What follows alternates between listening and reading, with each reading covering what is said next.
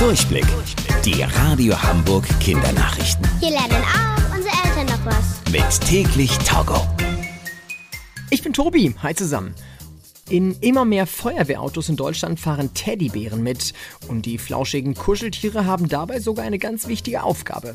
Jeden Tag fährt die Feuerwehr zu vielen Einsätzen. Bei diesen Unfällen oder Bränden sind auch immer wieder Kinder beteiligt.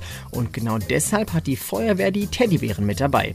Viele Feuerwehrmänner und Frauen sagen, dass die Teddybären super gut darin sind, den Kindern ihre Angst ein wenig zu nehmen.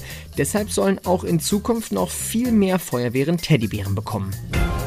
Auf einer Insel in der Karibik bricht momentan ein großer Vulkan aus und das stellt die Menschen dort vor große Probleme. Neben Lava spuckt der Vulkan vor allem viel Asche.